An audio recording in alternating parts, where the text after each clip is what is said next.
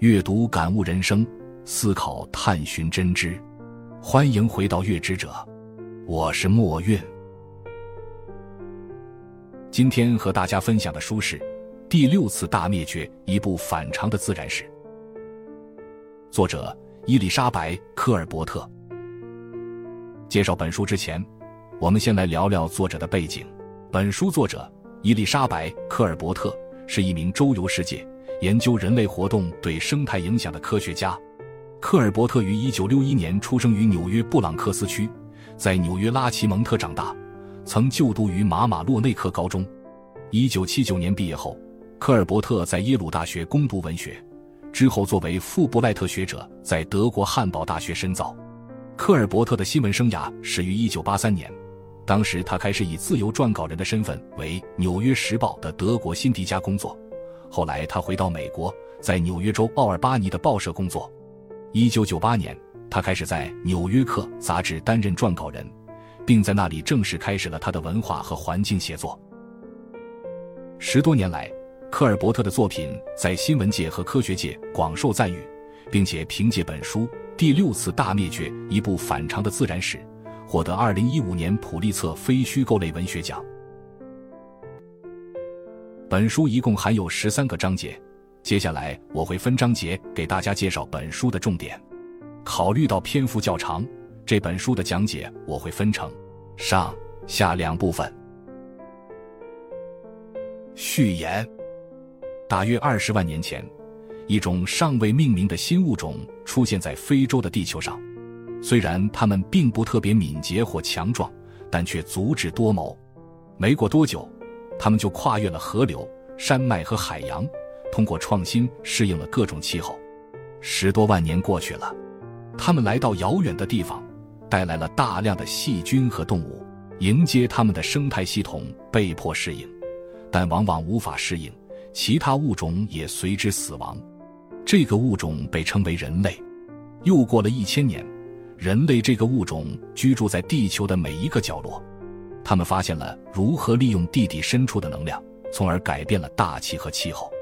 一些动物通过向高山、深水、极地迁移来适应环境，但成千上万的物种无法生存。没有其他动物像人类一样改变了地球上的生命。在此之前，地球还经历过五次导致大规模灭绝的巨变时期。这是关于第六次灭绝的故事。第一章。第六次灭绝，科尔伯特用第一章讲述了金蛙的困境。金蛙曾经在巴拿马的热带雨林中繁衍旺盛，如今却成为全球所有两栖动物濒临灭绝的代表。二零零二年，科学家、研究人员和当地巴拿马人注意到金蛙数量急剧下降。到二零零四年，人们开始努力圈养、保护现有种群，并寻找金蛙消失的原因。两栖动物生存了数百万年。可以追溯到恐龙出现之前，几乎遍布从热带雨林、沙漠到北极圈的所有栖息地。然而，它们最近的消失不分地域，几乎涉及所有物种。正如标题所示，人类已经经历了五次生物大灭绝，第一次发生在4.5亿年前。目前，第六次大灭绝的关注点有一个特殊的事实，即它是由一个物种无意中造成的。这个物种就是我们人类。科尔伯特揭示了神秘的两栖动物杀手是一种名为 BD 的微小真菌。这种真菌破坏了两栖动物皮肤的正常功能，导致其心脏骤停。人类活动被认为是 BD 在全球分布的罪魁祸首。如今，BD 已遍布全球。科学家认为，金蛙和其他濒危两栖动物不可能在野外重新繁殖。章节总结，在作者看来。第六次物种大灭绝以人类活动导致的两栖动物最近的快速死亡为开篇，其发生率比基线高出四万五千倍。两栖动物曾被认为几乎不会灭绝，但现在却成为世界上最濒危的一类动物。第二章，如齿象的臼齿。灭绝理论可以追溯到十八世纪的法国科学家乔治·库维尔。库维尔因提出物种灭绝是一种普遍现象而声名鹊起，他还耸人听闻的断言，在我们之前曾经存在着一个世界。这一观点吸引了启蒙时代托马斯·杰斐逊等人。虽然在他有生之年未能完善物种灭绝的理论，但库维尔确实对四十九种灭绝物种的遗骸进行了编目，其中包括洞熊、巨型树懒和翼手龙。他还提出了灾难论的概念，即灾难性事件可能导致一个物种的灭绝。至于美洲乳齿象，它的灭绝是由于人类在一点三万年前的冰河时期猎杀巨型动物造成的。章节总结。作者描绘了一幅新世界，自认为有智慧的人坐在未被发现的物种化石之上，却对自己与自然界的共生关系一无所知的图景。十九世纪之交，当库维尔提出灾难论的概念后，灭绝动物的前世便引起了人们的兴趣和关注。第三章：原始企鹅。库维尔的物种灭绝理论被其伟大的科学表亲。查尔斯·达尔文的进化论所掩盖。达尔文和与他同时代的地质学家查尔斯·莱尔批评了库维尔和其他灾难论者，认为物种灭绝的主要原因是自然选择，也就是进化论背后的渐进机制，而不是灾难性事件。作者讲述了达尔文在世时发生的一次著名的物种灭绝事件。大海鸥是一种三英尺高、不会飞的鸟，栖息在整个北大西洋的岩石海岸。在十世纪与斯堪的纳维亚定居者接触之前，其数量以百万计。纽芬兰附近发生了最著名的大海鸥灭绝事件。在两个世纪的时间里，无数探险队在那里开发了一个拥有十万只海鸥的群落。最初是为了喂养营养不良的定居者，最后是为了利润丰厚的羽毛贸易。这种过度开发导致了1844年的灭绝。当时已知的最后一对海鸥被胡乱勒死。他们的最后一枚蛋也被三个人在冰岛海岸附近敲碎。章节总结：作者追溯了灭绝现象在科学文献中的突出地位，以及对进化论及其主要动力自然选择的研究。由于人类的过度开发，大海鸥和其他鸟类相继灭绝，但当时的著名科学家却无法认识到人类与灭绝之间的联系。第四章：鲑鱼的运气。二十世纪七十年代末，著名地质学家沃尔特·阿尔瓦雷斯和他的父亲，诺贝尔奖得主物理学家路易斯·阿尔瓦雷斯在研究板块构造时，发现了一层薄薄的衣，这是一种在小行星中大量存在的元素。这一层一层是在世界各地的不同地点发现的，可以作为一次突发性全球事件的地质标志。阿尔瓦雷兹父子认为，这一标志与六千六百万年前恐龙大灭绝事件相吻合。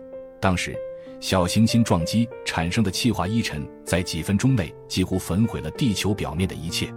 作者与现代地质学家一起在新泽西州研究菊石，这是一类在大小行星撞击中未能幸存的海洋生物。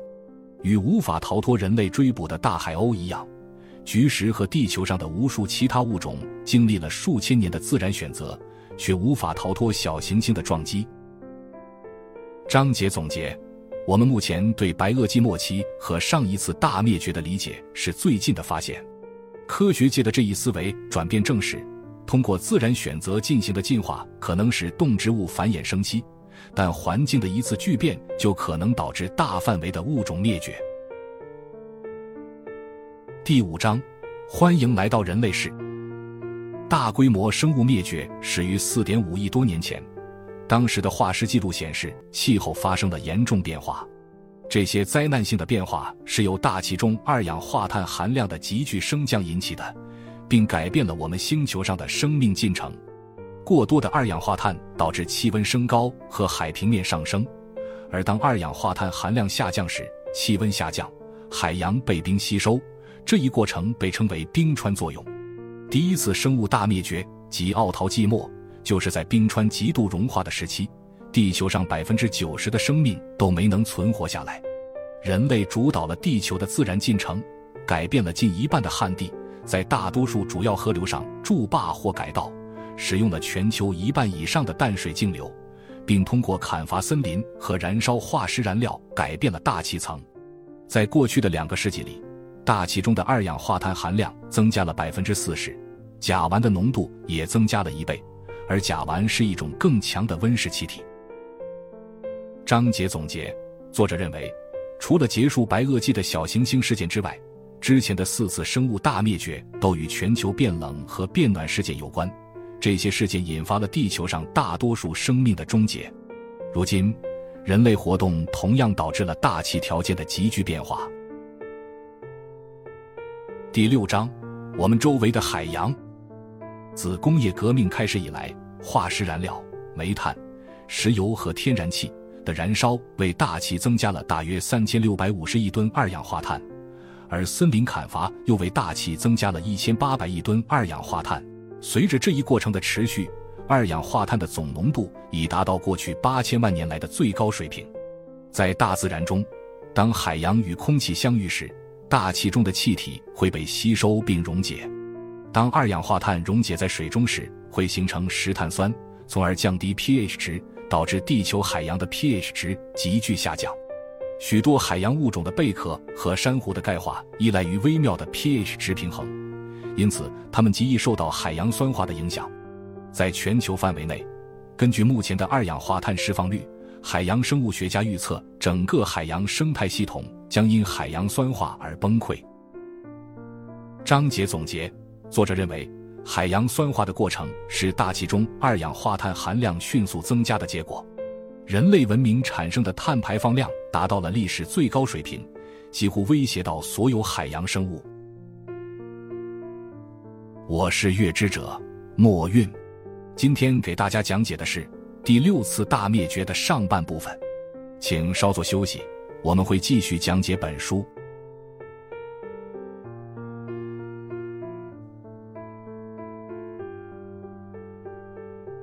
更多优质获奖书籍。请关注同名公主号“月之者”，阅读感悟人生，思考探寻真知。欢迎回到“月之者”，我是墨韵。今天我会继续为大家解读第六次大灭绝的下半部分，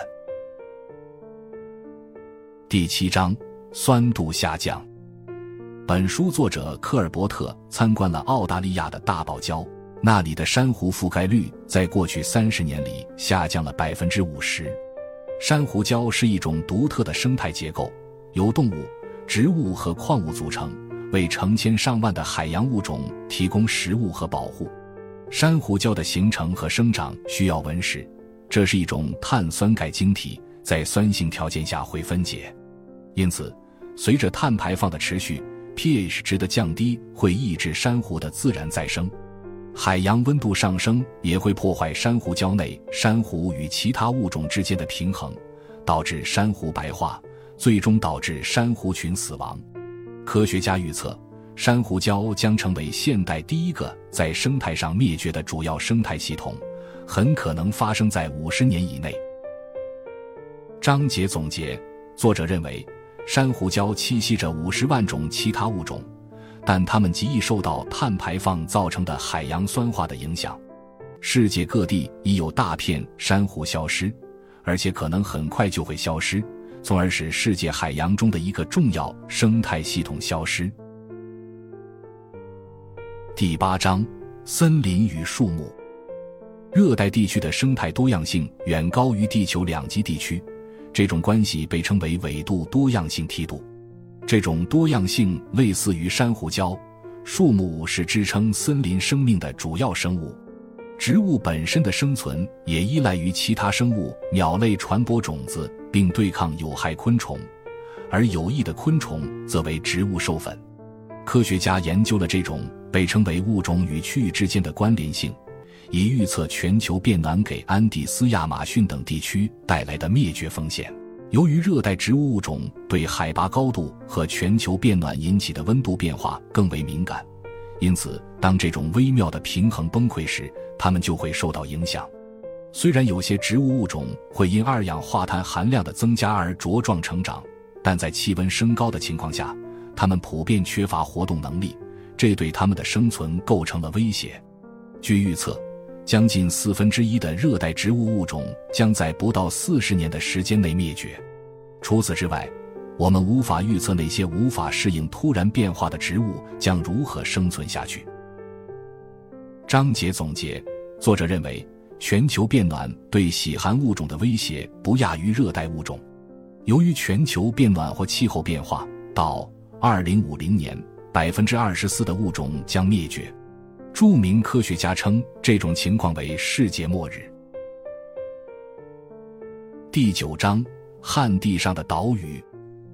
人类直接改变了地球上五千万平方公里无冰土地的一半以上，剩下的未开发土地则被管道、牧场、水电项目等分隔开来。作者访问了一组科学家，他们在巴西亚马逊河流域研究这种分隔化的影响。他们故意将一些地块隔离成二十五英亩的岛屿，这些岛屿上是原始雨林，周围是开垦过的灌木丛。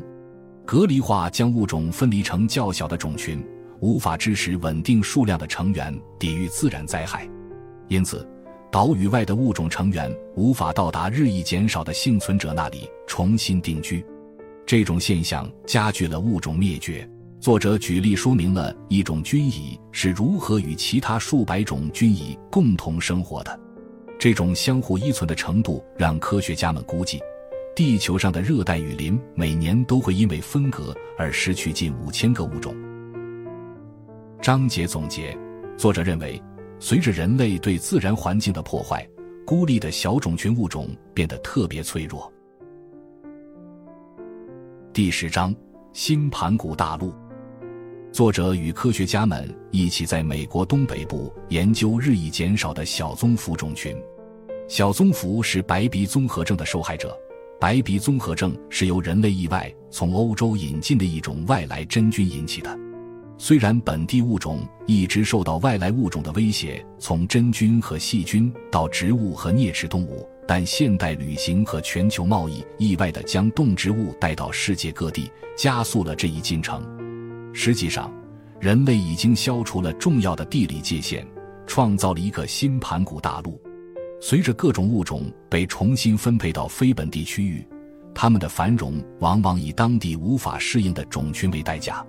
这种现象的受害者遍布全球，包括美洲栗、中美洲狼尾草和关岛捕蝇草。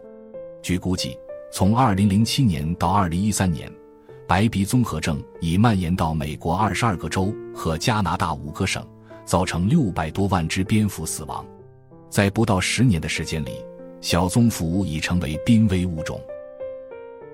章节总结：作者认为，人类在分割土地、隔离物种的同时，也引入了入侵物种，成为第六次物种灭绝的有力机制。全球贸易步伐的加快和贸易量的增加，已导致许多物种灭绝和急剧减少，如小棕蝠。第十一章：犀牛接受超声波检查。在人类努力拯救的所有濒危物种中，大型动物最引人注目，也最容易受到伤害。科尔伯特带领读者来到辛辛那提动物园，那里的动物学家正试图繁殖苏门答腊犀牛。它的祖先是上个世纪东南亚雨林栖息地破碎化的受害者。早在工业时代之前，人类就已经成为犀牛和新西兰鸵鸟等巨型动物种群的主要威胁。这些体型庞大的动物曾经在食物链中占据主导地位，但在一万至一点五万年前，随着人类开始捕猎大型动物作为食物，生存游戏的规则发生了变化。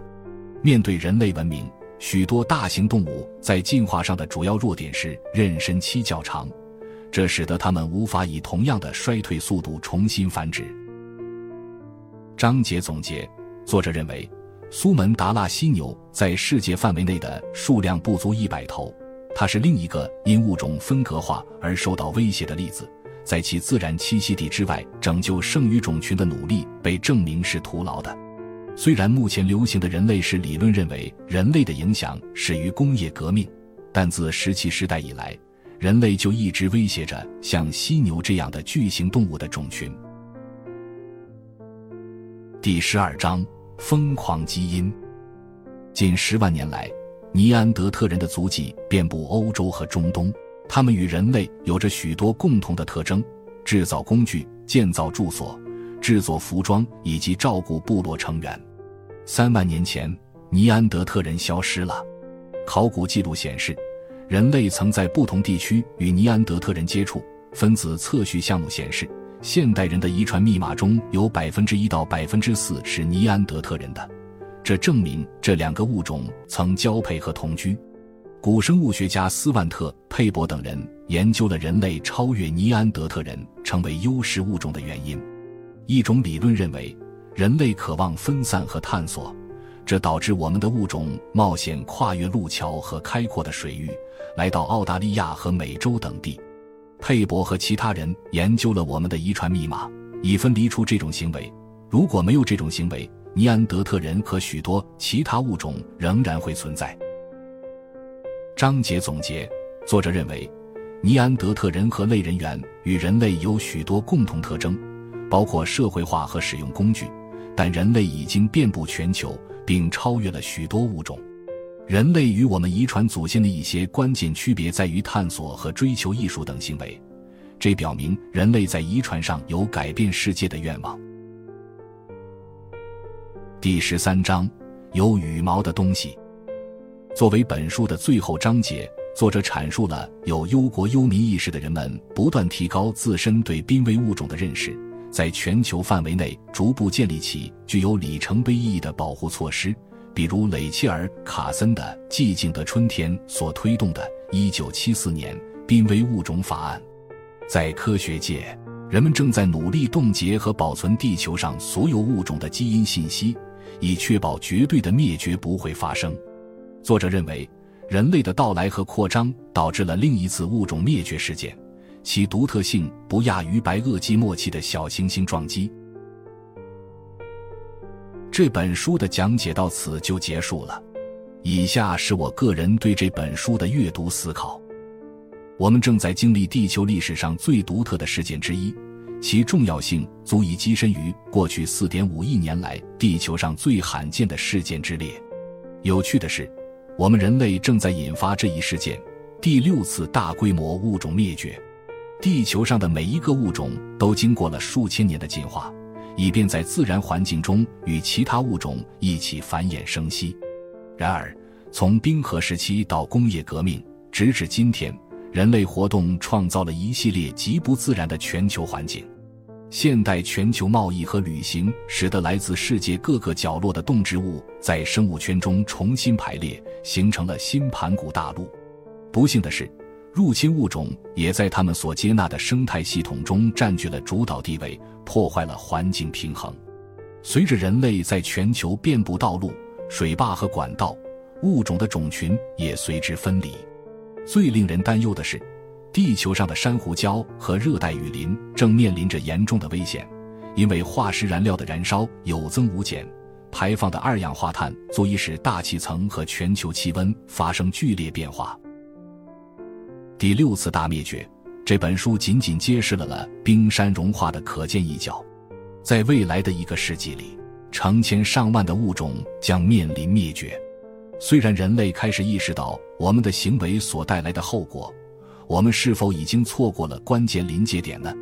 我们应该如何采取行动才能防止灭绝危机进一步加剧呢？我们又应该做些什么来保护我们共同赖以生存的地球呢？我是月之者墨韵，感谢大家的收听。